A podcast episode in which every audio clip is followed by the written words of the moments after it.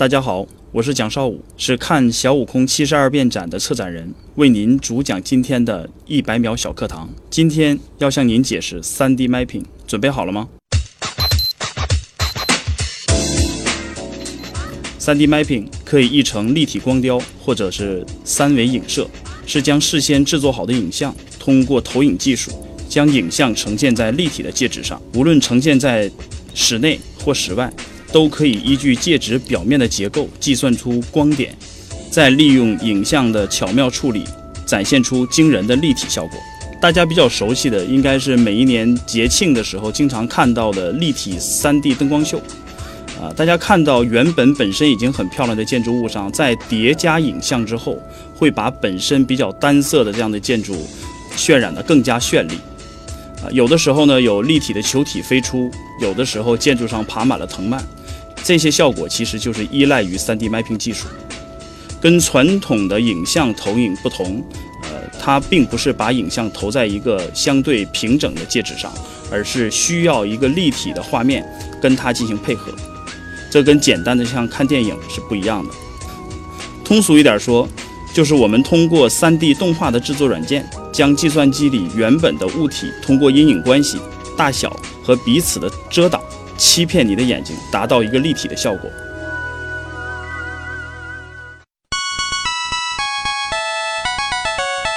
节目准备好了吗？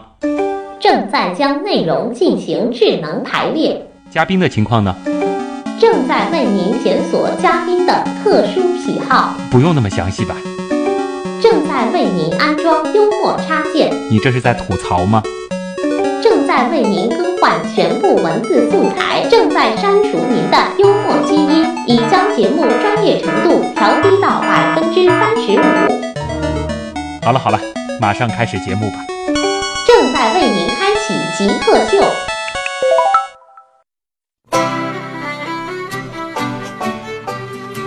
欢迎各位来到本周的极客秀。大家好，我是每年起码看两次以上展览的旭东。大家好。我是每年至少承办两次展览的蒋少武，嗯，一个是看展览的，一个是办展览的啊，这个高下立现。呃，今天我们会和大家来聊一聊展览。其实很多人会去看各种各样的展览，但其实成功的展览背后离不开一个职业，叫策展人。那么蒋少武就是一名策展人，来自上海田温文化艺术交流策划有限公司呢，他也是这个公司的创始人啊。那今天就和少武一块儿来聊一聊他的展览。呃，首先先进入极速考场，我们先来了解一下蒋少武是怎样的一个人。极速考场，第一题，如何定义极客？觉得自己是不是精神病吗？鉴于我们节目之前请过很多很多的极客，所以你给极客下了一个到目前为止我们听到的最负面的定义。没有没有没有，因为我呢是先把我自己定位成了极客，所以呢，我觉得精神病并不是一个贬义。就你觉得你自己是带一点那种神经质的，或者可以说，呃，是别人眼睛里的那种笨蛋。嗯，这个观点有意思。对，我的理解是这样的，因为呃，我们这类人很有可能会做出很多事情，让别人不太了解，或者那些不太了解我们的人不太理解。你是愿意把自己和大部分人有一个区别的，向往这种。其实我并不是刻意的，但是好像不知不觉中我就走到那边去了，我也没办法。经常被别人这样说吗？呃，也还好，还好。这可能在出现一些这个决策的时候，嗯啊，包括我们这次在做这场展览的时候，其实大家啊，尤其我的朋友们，其实他们出于关心，对这件事情，对我们这个展的事情，还是会有一些提醒。嗯，但是我很享受他们看不懂，这就这种感觉。对。曾经做过的最让人看不懂的事儿，其实我们问的就是曾经做过的最符合你给自己下的这个极客定义的事儿。呃，应该是我刚刚来到上海这个城市的时候，我选择了坐三十个小时的绿皮车往返沈阳两个来回。往返还对，因为我那个时候有大量的证件回去需要补办啊，需要这样的事情。嗯，但是呢。我通过第一次坐绿皮车之后，我觉得这种感觉太好了，太好了。就是在晚上，你想到洗手间去，需要在人缝当中落脚，这种感觉。也就是说，一共坐了一百二十个小时的火车，对，差不多完成了这一趟旅程。对，对，往返就两个来回，那后面就迷上了坐绿皮车吗？后来就没了。哦，对，后边就以高铁为主了。对 对对，下一题是这样啊，这个咱们找一种东西，呃如果说你现在常跟软件打交道，也可以找一种软件等等都可以啊，给极客代言，或者说就是你觉得这个东西比较符合极客，你觉得什么比较合适，并回答为什么？Photoshop 啊怎么说？呃，因为现在其实看到了很多的这种这个磨皮的软件呀、嗯这个美颜的软件，大家都在用，但其实呢，专业的呢是 Photoshop。当然，大家不可能每次在发出自己照片的时候打开一个专业的软件来完成这件事情。但是呢，那些很痴迷于照片的人嗯或者是摄影师，他们不一样，他们绝对不可能去采用一些比较简便的方式。哎虽然说我们管所有的魔图啊，或者是秀秀之类的都叫 PS 了，但是实际上 PS 是 Photoshop，对，所以它你觉得就是一个区分对啊、自拍女神和极客的，就是对于图片处理来说，就是 Photoshop 和对其他种种，对。还挺搭的啊。好，那以后极客秀的所有图片我们就指定 Photoshop 来处理啊。下面一题呢是聊聊你自己的这个啊、兴趣爱好之类的啊，嗯嗯就是平时看什么书啊，喜欢什么样的电影啊，听什么样的音乐啊。书呢，这么讲说，我还是希望能够延续看下去的一本书，基本还是要有很强的故事性。嗯，呃，这个其实跟电影差不多啊都是要相对来说烧脑一些。嗯，但是呢，通常我可能也要看两遍，然后再咨询一下旁边的朋友们、啊最好是能够第一遍看不懂的，对，然后第二遍再逐渐看懂的是的，这种。是的，是的。啊，那这个音乐方向，呃，音乐是对于我来说比较专一的一件事情，就是你是我很喜欢听音乐？呃，是的，当然我最喜欢的呢，恰恰是一个中国的一个呃，算是音乐人吧，嗯，就是窦唯，而且喜欢了他算是十几年，嗯，够专一的。就是到现在为止至少没有被替代，只能嗯这样讲。那是这个喜欢他的这种人生，还是就是喜欢他的音乐？我喜欢他的时候，他的人生还没像这现在这个样子。就 是你最喜欢哪个时代？为什么？战国，战国。对，呃，因为在那个时代，我觉得相对人非常的自由啊，呃，而且有很多人有自己的主意，在这基础之上呢，还有很多人他可以靠嘴就可以吃饭了。嗯对，我觉得这个呢是是我是觉得我非常向往的一个时代。嗯。你前面其实聊了一些东西，让我觉得可能就是你的性格还像是一个呃艺术圈的人，就是有一些这种专注的事情啊，包括一些个性上的东西。那你自己这个所学的专业是跟艺术相关的吗？非常的没有关系啊，啊，因为我学的是汽车运用工程。还标准的是个工科专业。呃，对，咱这个学科呢也相对来说比较学的也很杂，啊但是至少跟现在我做的事情基本没有关系。所以这个转变很大。其实，在读书的时候和你的工作当中，除非你学了很专业的这个这个嗯领域的学科，我觉得算是转行嘛，也也很正常。嗯，对，现在也是一个现状啊。很多学了一个专业的出来，其实做的是其他的事情对。。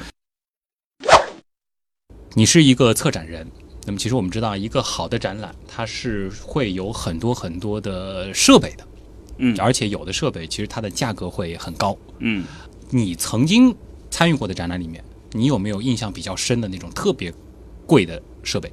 其实有一个机器是大家很熟悉，然后呢又很不理解的东西，就是投影仪。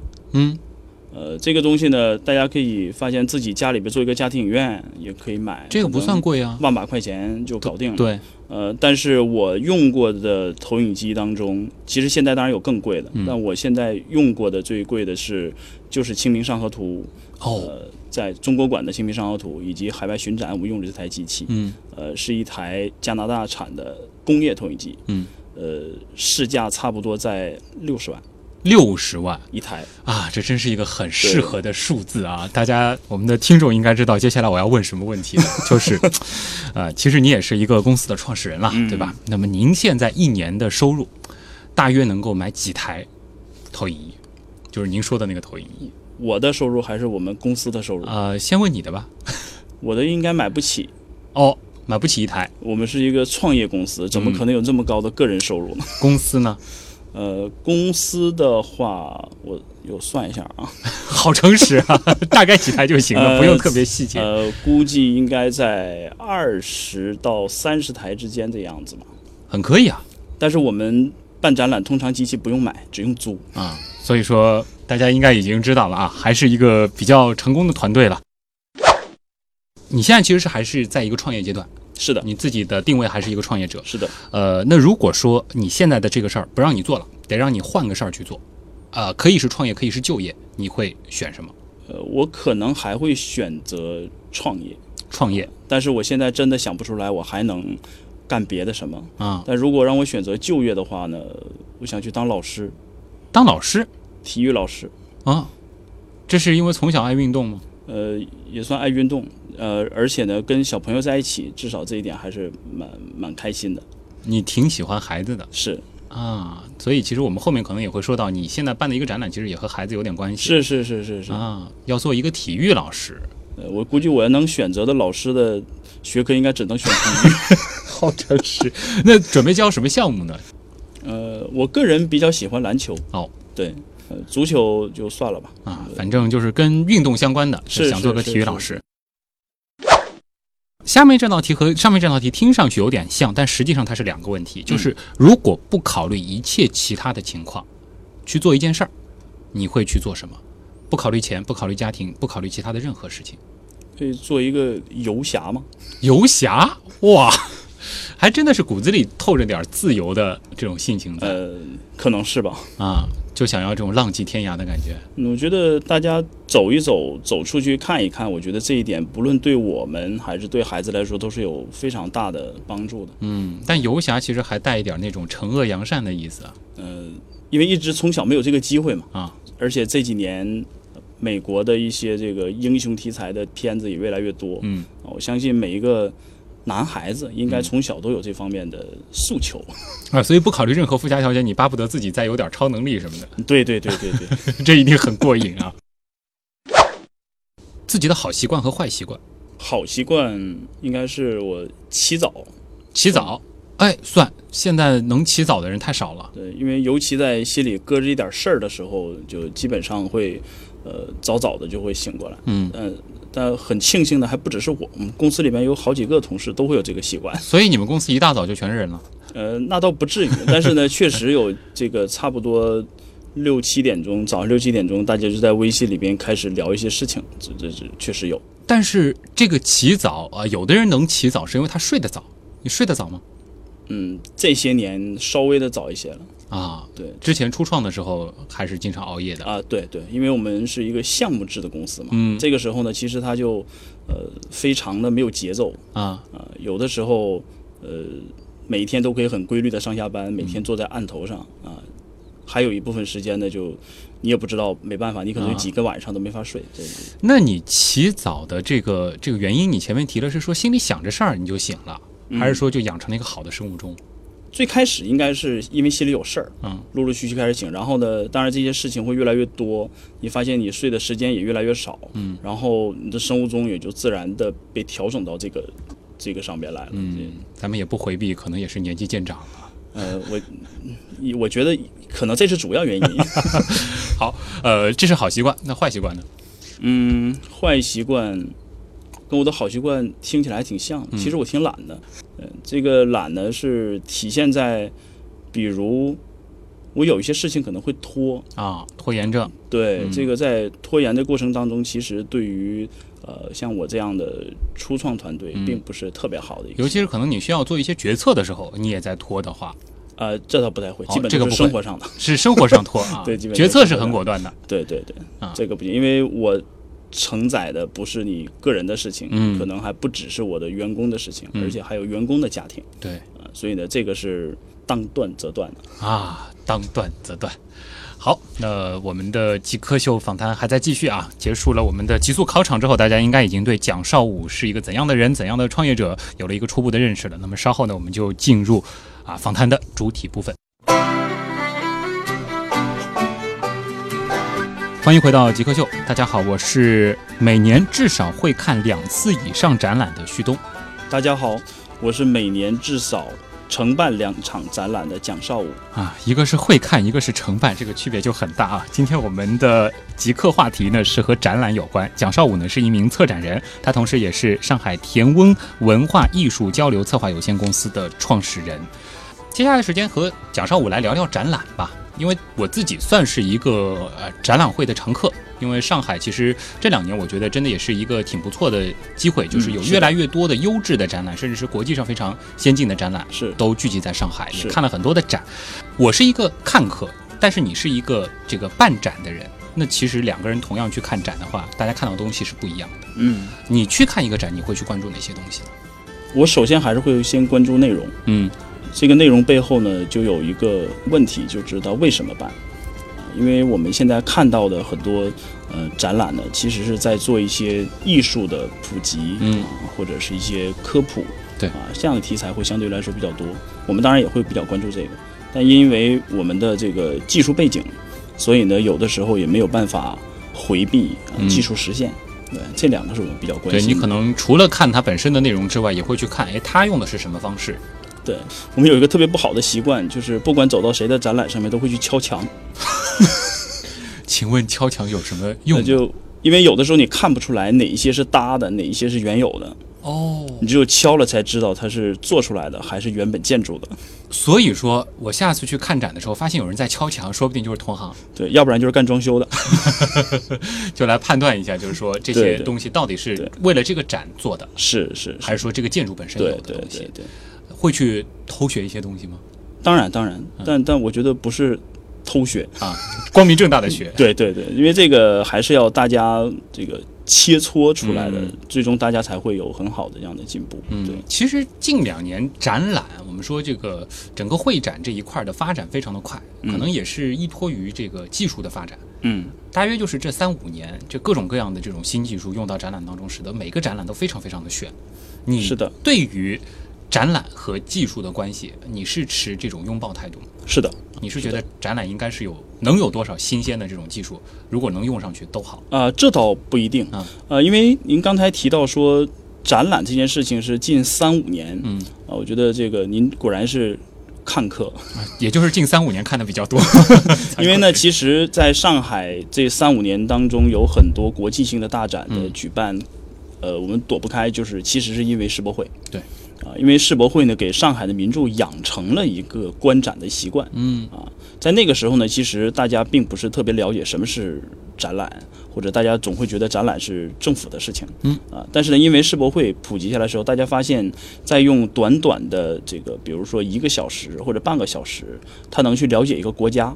了解一个城市这件事情是非常非常的值得的，嗯，所以呢，世博会除了给上海的民众养成了排队的习惯之外，看展也是一大收获。嗯，对，所以呢，技术上边其实当时在世博会的上海世博会的时候，已经算是做到了国际的一个顶端了，，了这个肯定是端。顶端的。因为所有的最新的技术在那一次的展览当中都呈现。然后在那个之后，感觉每一个展览瞬间这个技术就上去了。其实也还好啊。啊，因为世博会结束之后的第一个大展呢是毕加索展，对啊，就是在中国馆那栋建筑里面。嗯当时并没有太多的观众关注过，因为那个时候的上海的观众或者参观者还在被教育阶段，嗯啊，直到了去年一四年的莫奈，对，慢慢的大家可以看到这短短的两三年当中发生的巨变。嗯呃，莫奈的人数超过了三十五万，这样的数据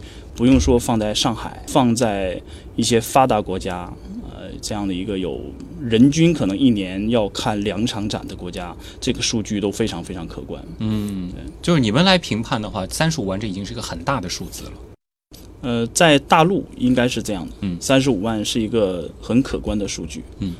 当然，因为我们当时《清明上河图》在台湾进行巡展的过程当中，完成过一百八十六万人的观展人数，所以呢，这个吸引了那么多人，是的，这个很可怕。但这个数据背后的数据会更让我们反省一下我们做的事情。呃，中国馆的《清明上河图》当然有七千万人到达世博会啊、看的人也很多。对。但是呢，可以大家可以回忆一下，说现在听众当中一定有看过中国馆《清明上河图》的，嗯，你在里边停留了多久？啊，我相信应该超过十分钟的很少。啊，好美，都在动，哎，这个人在动，那个人在动，走了，是，拍个照走了。但我们在台湾地区展出的时候，我们做了一个这个很简单的统计，嗯，平均下来差不多在四十五分钟。其实《清明上河图》看四十五分钟是绝对能够看出更多东西。是因为刚才我提到了六十万的投影机，嗯，因为《清明上河图》用了十二台这样的机器，哇，所以呢，它从头到尾里边其实隐含了很多的内容。它有很多很多的小故事。对。但在看这个过程当中，其实是需要前期做一些功课。嗯。啊，或者是需要一些现场的这个导览，啊，你才可以看到里边的内容。诶，顺着这个，其实蒋少武当时可以给大家开一个小的讲座，就是你作为一个策展人，你给大家来推荐推荐看一场展览的正确姿势是什么？就是我们应该有一个怎样的过程？呃，首先建议你先看一下平面图。哦，因为我们现在定位成它叫主题展览，每场展览都是专门为了一个主题而设计的。啊，在展览的设计过程当中，有一个很大的一个重点，就是动线。嗯，呃，动线呢，当然出于安全考虑，同时其实也是故事线的考虑啊，包括你的内容点考虑。你看过平面图之后，你知道每一个区域讲的是什么内容，你相应的再去一些查找一些这个资料。呃，我相信未来的国内的展览或者大陆的整个的展览会有一个提升，就是在展览之前会有一个导览的手册发放。嗯，这个我到现在为止并没有看到特别的多的展览当时呈现这个内容。就是你觉得展览应该是是的最好配一个手册的。对对对，举个例子嘛，我们当时看过一个呃夏卡尔的画展。嗯。啊，也是在台湾，我当时在勘察场地的时候，正好赶上的一个场展览。我不知道有多少人知道夏卡尔是谁，我不知道，惭愧。呃当时我也不知道。啊。嗯呃，但是呢，现场的人非常多，而且这场展览当时的成绩其实还是蛮好的啊，确实还是挺好的一场成绩，并不是像像像兵马俑或者是嗯清明上河图这种大题材。对，但它是一个简简单单的一个画展。我们进去之后，会有一个导览老师帮我们引导。我们为什么叫导览老师呢？当时我们以为是一个尊称啊啊，因为这个导览相对来说年龄层还是蛮大，所以说以为是尊，像后来说不是，他真的是老师。就是一位老对，是师退休的老师在台湾义务的在做这样的事情哦，啊。他呢开始给我们讲每一幅画，他的创作的这个时间，以及他在创作这张画当时的他的情况是什么样子。哇那看完展有这样子的人全程陪同来跟你讲，而且他还会讲说，他画这幅画的时候，当时他的女朋友是谁嗯啊？他的女朋友跟毕加索是什么关系？所以你会发现在看一场这个简简单单的画展的时候，嗯。你会发现你接收到的其实并不只是画本身传递给你的信息对，可能是整个的那个时代啊，这一个立体的人他带给你的内容。嗯。所以呢，我才讲说，在观展之前，如果你能有很强的抱着这样的学习的态度去先去了解它，你看到内容一一定不会是对。这样的。所以有的时候，如果说这个展馆里、展览里它的这个 WiFi 信号或者说是呃手机信号好一些的话，呃，我倒是挺喜欢一边百度 一边是是是一边看展品的。啊、这个是我们这个我们这行，嗯，这个欠观众们的嗯啊。为什么这么讲呢？说如果说我需要每一个观众到现场要自觉的去学习这些东西，自己去百度的话，我觉得这个就就不对了啊。所以呢，这个我觉得正确的展览应该是在里边把应该有的先准备好，无论是声音的啊，或者是文字的，你可以选择比较比较合适的方式，或者是小的手册，或者是有这个声音语音导览的系统介绍，，对对，或者是有图片的一些这个补充资料的对对展示对。是的，所以你觉得就是说，如果说要让啊观众能有一个更好的观展体验的话，呃除了观众自己要去做功课以外，其实作为策展人，应该更多的去考虑观众有可能会在现场对需要什么。对，而且包括不同的人群，其实都可能有不同的这个阅读习惯，嗯或者是这个听的习惯。其实大家可能都知道，一般的博物馆当中都是有语音导览器的，对，但是似乎在展览当中，对嗯。不就包括在这个博物馆当中，嗯。愿意主动的去借讲解器的人都很少，这个是 因为要额外花钱，很多人就觉得不愿意了。二十块嘛，啊。嗯，但其实其实是这样，就是说，尤其是去其他城市逛博物馆的话，其实如果说有当地的朋友，甚至是比较懂这一块的人带着，那感觉就不一样了。是的如果你实现不了这些条件，借个导览器其实是不一样的收获。对的，对的。嗯。聊了很多其他的展览、其他的博物馆。那么，其实，在我们访谈的下半部分，我们也将聊聊蒋少武他自己办的展是怎样的。欢迎各位回到极客秀，大家好，我是每年至少看两次以上展览的旭东。大家好，我是每年至少承办两场展览的蒋少武。嗯，作为一个展览爱好者啊，其实今天和蒋绍武一块聊的话，我觉得还是有很多共鸣的，因为我是一个挺喜欢看展的人，然后蒋绍武呢又是一个办展的人。那么作为一个策展人，那么同时也是上海田温文化艺术交流策划有限公司的创始人蒋绍武，其实最近也在忙一个展览。嗯，是的，你前面其实说了很多你对其他展览的一些看法啊，嗯我感觉有一些你还是其实挑了人家很多的这个毛病，对吧？觉得其实有很多做的不足的地方。嗯那其实我就很好奇了，你自己办的展是基于一种什么样的理念？所有的作品嗯或者产品啊，它其实最终呈现给的都是人。也就是说，你在做的每一件事情的时候，都要先考虑到你到底是给谁看的。嗯，我觉得这点很重要。嗯，所以呢，在我们的产品当中，首先也是把我们的受众放在第一位。你的这个展的名字是叫“看小悟空七十二变”，这个其实就让我其实就想到了孙悟空，这肯定的，对吧？嗯和《西游记》有关。嗯但是我其实并不知道你们要展现的究竟是一个什么东西，就是看这个悟空他变了七十二次吗？其实不是，嗯我们这个呢，其实在出于了两种考虑。第一个，明年是猴年，就是我们要讨个口彩。口彩啊，对啊，另外一个呢是《西游记》的这个题材，其实对于我们这一代人的影响还是蛮大的。嗯但是呢，影响我们的并不是《西游记》原著，嗯，而是八六版的电视剧。所以呢，在这件事情上，就是是我们当时选择这个题材的很大的一个考虑。再加上今年一部大红的电影，呃这个，我们比他考虑的要早。哦，你们比他还考虑的早，对，那因为我们很很在想，就是我们刚才在想说，我们这代人或者说现在的八零后或者九零后的主要的这个消费群体吧，对于《西游记》很熟悉。但你如果真问他，孙悟空的七十二变是变什么？变个庙，然后变了若干个女子，变了个苍蝇，他是真的是能够就是列出七十二个吗？嗯，是的。啊，但是这个呢是有后人的填充进去，哦但是在在《西游记》的呃整个的剧情当中，其实它都有展现。嗯您刚才提到的这些呢，对于孙悟空来说只是其中的一变。嗯你刚才说的那几样，叫一种技能叫假形，就它可以变化成一个东西。我一直以为孙悟空的七十二变，这个七十二是代表他能变很多种形态，是个量词。其实只是说是他有七十二种技能。对，是七十二个技能，哦它的技能当中有的非常强大啊，有的呢就很好玩儿。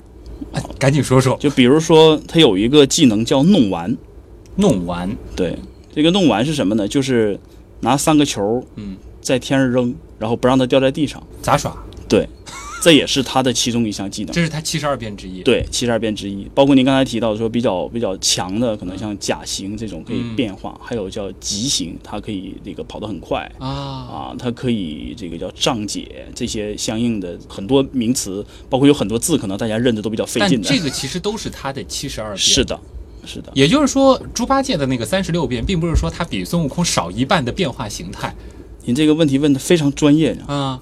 因为孙悟空的七十二变叫地煞七十二变，嗯猪八戒的叫天罡三十六变。啊，其实猪八戒的那个三十六变会更强，他的能力实际比是孙悟空的对，就他的技能基本上是属于翻天倒海的技能，啊，孙悟空的技能是保命的。这个。因为我们这个探讨的是四大名著啊，您前面提到的这些是从《西游记》里出来的，这个是有因为这是有很多的这种历史传承的书，包括到这个每一个时代啊会填充进来的这这些东西都是有的。哟，没想到今天聊展览，竟然这个关于孙悟空和猪八戒，我们科普了那么多，这还真的是有点原来是这样的知识啊。所以这就可以想象说，我们在七十二变的这个看起来并不是很大的题材上的嗯发挥的空间有多大。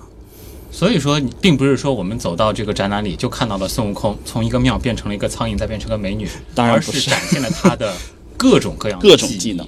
对，呃，另外呢，就是我们现在把这个场展览的七十二变其实是真的是《西游记》的开端。嗯啊，包括我们现在知道的这个大闹天宫，其实都是讲的《西游记》的前七回。嗯我们现在摘取的这个部分可能还要前，所以您看到说我们的名字为什么叫小悟空？我们这次的展览当中只呈现了他从出世到学艺之间的这一段，就是他拜师的那一段。对对，以及他学艺的这样的过程，所以还没有涉及到他大量的一样，因为《西游记》的故事大家太熟悉了。嗯啊，而且呢，说实话，它太长，而且它的内容太多，并不是通过一场展览就能把它展现得很清楚的，对这是非常难的。对，所以呢，我们现在还是把一些节点把它摘出来对，这一段故事里边儿，就是通过他学一项一项的技能来展现这个七十二变的力对量。对对，那你主要想通过这个七十二变表达一种什么呢？因为其实这种展览，这种主题性非常明确的这种展览，其实嗯我觉得可能更有意思的是在于你想通过这样的一个展示，传达一种什么样的东西。呃，这件事情可能会稍微的扯的有点远，我要我要稍微扯的稍微远一行点。只有我们办展的这一个初衷，我们要做两件事儿，一个是要把国外好的题材带到中国来、嗯啊，这件事情现在有很多公司已经在做了。对，我们还有一个用意，就是希望能够把中国的文化带出去。出于这个考虑，我们才开始选择题材。嗯啊当然，这个选择题材的时候呢，自然就跑不开四大名著。啊，这是一定的嘛，因为这个除了像《清明上河图》这样的题材，在华人很多的这样的这个这个地区，其实认知度还是很高的，包括在日本的展出也非常非常成功而。且的确，四大名著当中，如果说要和小朋友的世界接得最近的，那应该是《西游记》了是的，但我们当时为了严谨，还做了很完善的调研，啊。然后最终出来的结果呢也特别好玩儿，就是四个作品非常平均，其实大家都喜欢。对，就是喜欢什么的都有嗯，啊，也就是说这正经的算是众口难调的状态。当然，其实悟空，如果说你是想要作为一个就是在全世界能够向外输出认知度，那它的确是一个非常强的象征是。所以我们回头再一再仔细的思考的时候，发现其实我们自己作为中国人对于《西游记》的认知，发现都有偏离。嗯那我们谈何现在就要让他出去让别人看？嗯。但这一件事情当然自然的风险很大，因为《西游记》大家真的太熟悉了。对对大家会在想，这难道就是一个把以前的各种这个孙悟空的影视形象进行一个整合的一个展吗？但其实不是。对，而且其实呃，我知道就是你们的团队其实呃很多的时候，你们会觉得你们的优势是在于会有很多的技术，嗯，是的，所以你们的这个悟空展，呃，所呈现出来的是会有那种呃介于电影、介于展览之间的那种状态吗？嗯，应该这么讲，技术本身是为内容服务的。对，我们现在《西游记》的这个题材啊、呃跟现在我们说的看到的几个比较成功的海外的一些大展比起来，有一个最大的区别，就是我们没有实物。因为我们真的不知道金箍棒在哪儿，我们也没有办法实现，你没办法得到孙悟空的猴毛啊！对，所以所以呢，在这一点是一个算是一个很大的一个难点。但这个难点上面呢，恰恰就更适合发挥我们的长项。嗯啊我们通过影像的技术，呃，以及呃灯光、舞美的这样，还有音效的一些结合，所以我们的展其实起的名字叫“梦幻空间”。嗯，它其实能够展现给观众或者小朋友的是一个很奇幻的环境，让大家在这样的奇幻的环境的游走当中去了解一些呃我们想传递出来的一些知识点或者是内容点。对你们不重在展品，而是重在这种进入这个空间之后的体验。是，我举个例子，比如说我们在空间当中专门设置了一个区域叫方寸山，就是孙悟空学艺的那个地方。嗯因为这个呢是一个魔幻小说当中的一个名词，所以大家不知道方寸山应该是什么样子。那 OK，我们通过舞美的技术还原了一个方寸山出来，哦，很梦幻的一个环境。我相信以现有的舞美技术来呈现出这样一个一个一个效果的话，大部分的观众还是会非常喜欢的。嗯，大致其实对你们的这个展有一点儿感觉了。其实我们可以有这样子的一种幻想吧，就是说你可以想象自己是个小悟空。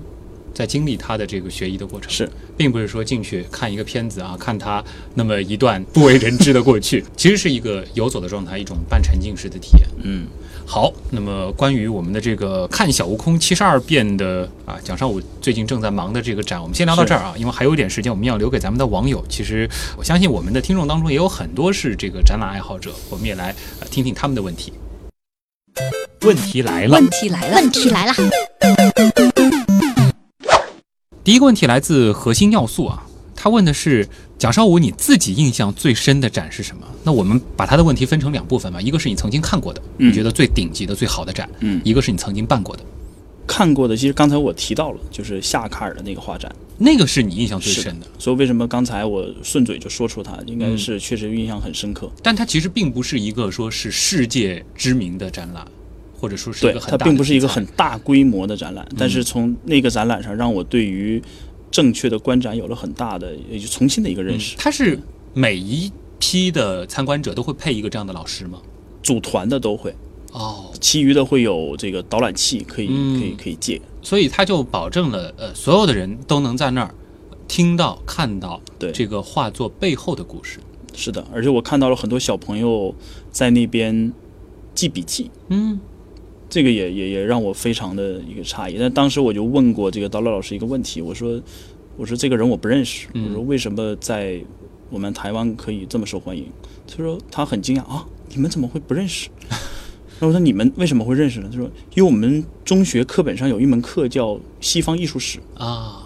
所以这就自然了。嗯，对所以说可能这个如果说是偏艺术向的，其实是任何类型的这个展览，还是需要就是说大家对于这方面的知识的一个兴趣的提升，是是是，这个也是能够让这个展办得更好的嗯，一个原因。那当然，这其实也解释了为什么这两年上海红的展都是那些顶级大师，对，因为也是我们知道他的名字，知道一些他的故事，对我们才愿意去看。是的，是的。自己办过的呢？呃，我们确实还没有自己承办过展览。这、嗯我们现在的这个作品已经准备了五年，但这是你的第一个正式自己办的是展。是，但在上海，我们在这个办纯粹的这种主题展之前嗯。参与过的呃项目当中，其实还是有很多呃印象很深刻的，嗯。比如说这个嘉定的汽车博物馆，嗯。啊，就是我个人非常喜欢的，啊当然有很有幸也参与过一些，啊，对，但那个是我个人特别特别喜欢的一个项目。就其实你们团队不仅仅是说办展，就是帮一些这个博物馆、一些展馆，呃，进行一些这个策展，其实也会去去介入。对，这个是在应该算是在我们这个团队成立之前吧。嗯因为我们这个团队其实是一直在一起的几个人啊，但是我们之前呢，因为原来就职于的公司，所以呢承接了很多很大的或者国家级的项目，嗯所以呢，在这个过程当中，呃，我们也参与了很多个人也特别特别特别欣赏的一些一些项目。对，嗯，就是你曾经参与过的这个，大家可能最有名的就是那个世博会版的《清明上河图》对对对海外巡回展。是的，是的，啊这个其实也是让你对展览有一个更新认识对，它其实是一个平台。嗯它提供给了我很多机会，看到很多海外，包括美国的一些我们的同行，嗯呈现给小朋友的、呈现给年轻人的一些作品，让我们看到我们之间的差距。下一个问题来自笑里藏刀，刀刀见笑啊。呃，他的这个问题其实和我们最开始的这个小课堂有关啊。他提到的说是你开始讲了这个三 D mapping，呃，那么请问在展览当中还有哪些啊常用的这种展示技术？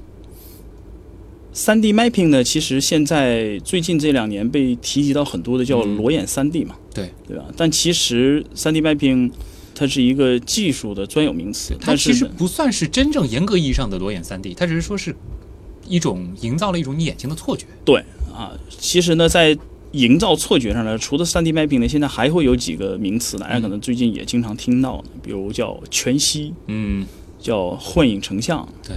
叫五 D 啊，都五 D 了，对对对，不，我看到最多的在国内有七 D 的，反正就是说加一个感觉就算一 D 了。我也不知道，不知道他们是怎么算的。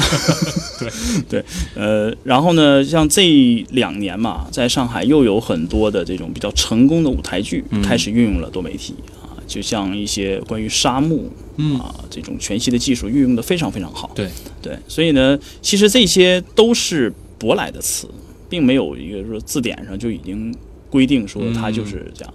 但是呢，这些技术确实是满足了大家对于视觉的这个需求。对，所以现在的展览是越来越炫了。对对，就是大家都不愿意戴一个眼镜儿去看一个立体性的东西、嗯啊，尤其像这个像我这种还要戴眼镜的人，就会觉得很难受。眼睛加眼睛，对对，所以呢才会出现叫裸眼三 D 的这样的命题。对，嗯，现在很多的展览也会用全息、用裸眼三 D，但在展览当中确实比较少，因为它对环境的约束会比较大，需要一个暗的空间，比较暗的环境，满包括它要，因为它要欺骗你的眼睛嘛，嗯。所以它要有一定距离，要给你一个这个这个区域，嗯，它不能让你去三百六十度的围着它走，这样的话有很多东西会穿帮。嗯。对。半块饼干的问题非常实际啊。他说：“我非常好奇策展人这个群体，感觉最近两年好像越来越火了。呃，收入高不高呀？进入的门槛高不高呀？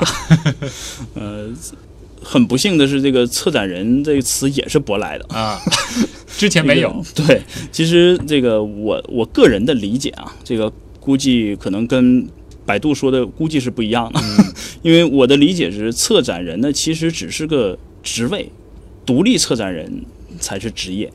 独立策展人，对，因为独立策展人的这个词其实是从也是从欧美传过来的，有大量的是游走于商人和艺术圈儿啊啊艺术家之间的这样的一个串联的这样的一个人。他的工作模式是怎么样的？发现一个好的艺术品，或者是说好的一个艺术家，然后联动一些资源，把它变成一个展呃，从正面的角度来说，您说的已经很准确了。啊，对，这就是独立策展人的事儿。。但是无论如何说，你既然是一个职业，它一定会有一定的这个经济利益的诉求。对，所以呢，在这个上面呢，它其实能够承载的是多方的资源的整合，嗯，然后把它变成一个无论用任何的方式可以让它盈利的一个一个产品。嗯啊，这才是一个独立策展人该做的。我为什么说策展人其实是个职位呢？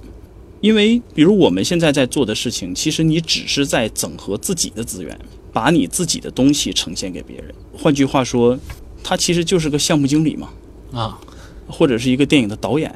挺形象的。对，这个是是是比较比较客观的，所以这是我的理解。所以说门槛儿，我觉得这个嗯应该没有什么。首先你自己如果喜欢啊，你自己有你的某一个领域的专长，嗯，我觉得进入这个行业现在还没有到达要考证考级的程度，所以一级策展师啊，对这个门槛还还谈不上。对嗯，所以说他这个可能更多的还是说是看个人能力的、个人悟性的一个行业，可以这么讲他。欢迎很多的背景的人。对，但它其实最大的一个可能不能够被替代，就是他的资源。嗯比如说在上海你办一场展，你的成本啊，你要通过一些很多的方式来来来抵消一部分投入，嗯这是很大的一个门槛儿啊。啊，然后其实顺着他这个问题啊，我可以加一个问题，就是因为我认识有一些这个可能跟这个展览相关的啊朋友，我感觉他们。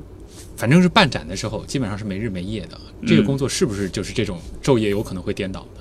对对对对对，这是一定的。呃，因为我们在这几年的工作当中，原来也参与，像我说在之前的公司当中参与过很多的投标项目一样。嗯我觉得我相信，现在收音机前的一些朋友都有这种感受，给你的投标准备时间无论有多长，最后两个晚上都是要通宵的。对，对，这没办法，因为大家总是希望能把的你自己呈现出去的东西做到最好，嗯，所以呢，这个所谓的最好是没有一个标准的，你永远都会在里面找到瑕瑕疵。所以呢，我们在做项目这个过程当中，就也也也是这样，嗯。对，时间不归自个儿管，嗯，所以说要进入策展这一行，自己考虑清楚对，要先有一个好身板儿，啊。好身板儿，呃，这个如果说这个他有好身板儿，也愿意吃这个苦，那么这个回报他有可能获得一个比较好的回报吗？如果你的眼光很好的话，那是一定会的。嗯，其实你之前也提到了一些上海，就是有过一些就比较成功的一些展览，嗯，呃，是不是说就像之前有一些这个比较成功的电影一样，就是投了一个比较好的电影，然后它的票房非常非常的好，那么它的这个获利的确是还是可观的。您果然是半业内人士。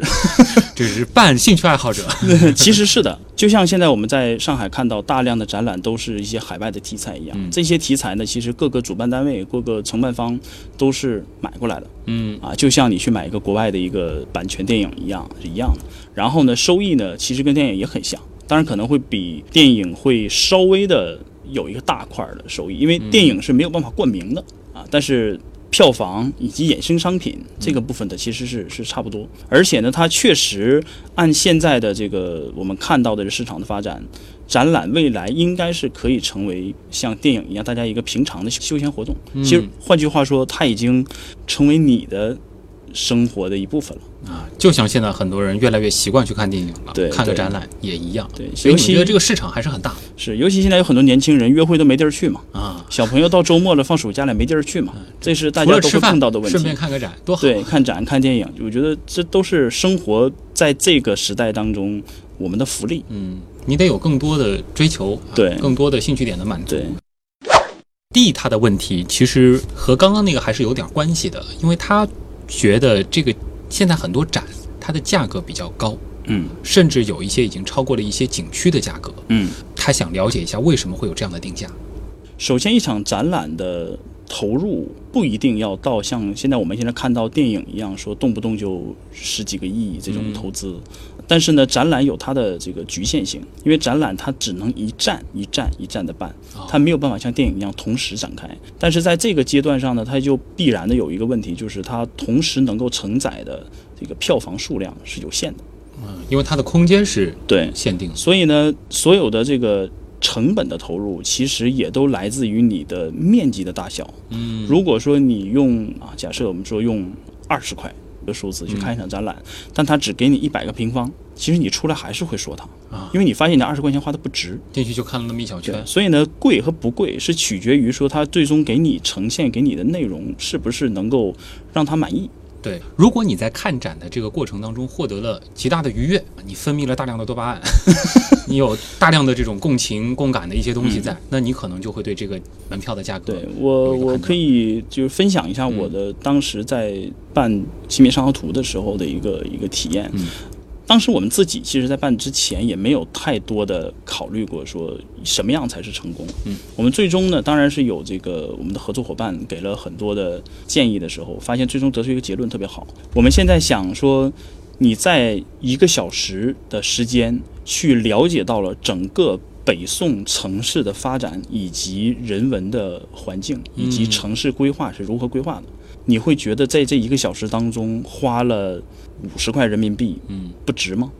因为在这段时间当中，你如果不看这场展览，你可能在未来的五年里面都想不起来拿一本书去嗯了解北宋到底为什么一个灯笼有盖子，有的灯笼没有盖子，因为一个展它其实是把某个知识点或者是某一条知识集中放大。放大，对而且是用那种特别适合我们说是记忆力友好型的方式呈现在人。所以我觉得展览可能更像的是纪录片，啊。同时兼顾一些娱乐性的电影这样的效果。对，当然，其实你前面提到的那个成本的问题，我帮你想了一个例子，就是大家可以想，如果说一部投入哪怕不高，两三百万的电影，它只能够在一到两个电影院里面放，每天只能放十场，一共只能放二十天，大家可以想一想。的确，如果说要收回成本的话，所以展览的投入和回报比可能还没有像电影这么这么明显。嗯但是电影的风险肯定会更大。对好，呃，最后一点点时间，嗯这个还是给我们的蒋少武宣传一下吧。我们前面说了那个看小悟空七十二变，嗯呃，你们的展览时间、展览地点，呃，展览时间是从十二月的十九号，嗯，到明年的二月二十九号。嗯，时间挺长的，对对，有这个跨了七十四天。反正是能看到猴年了。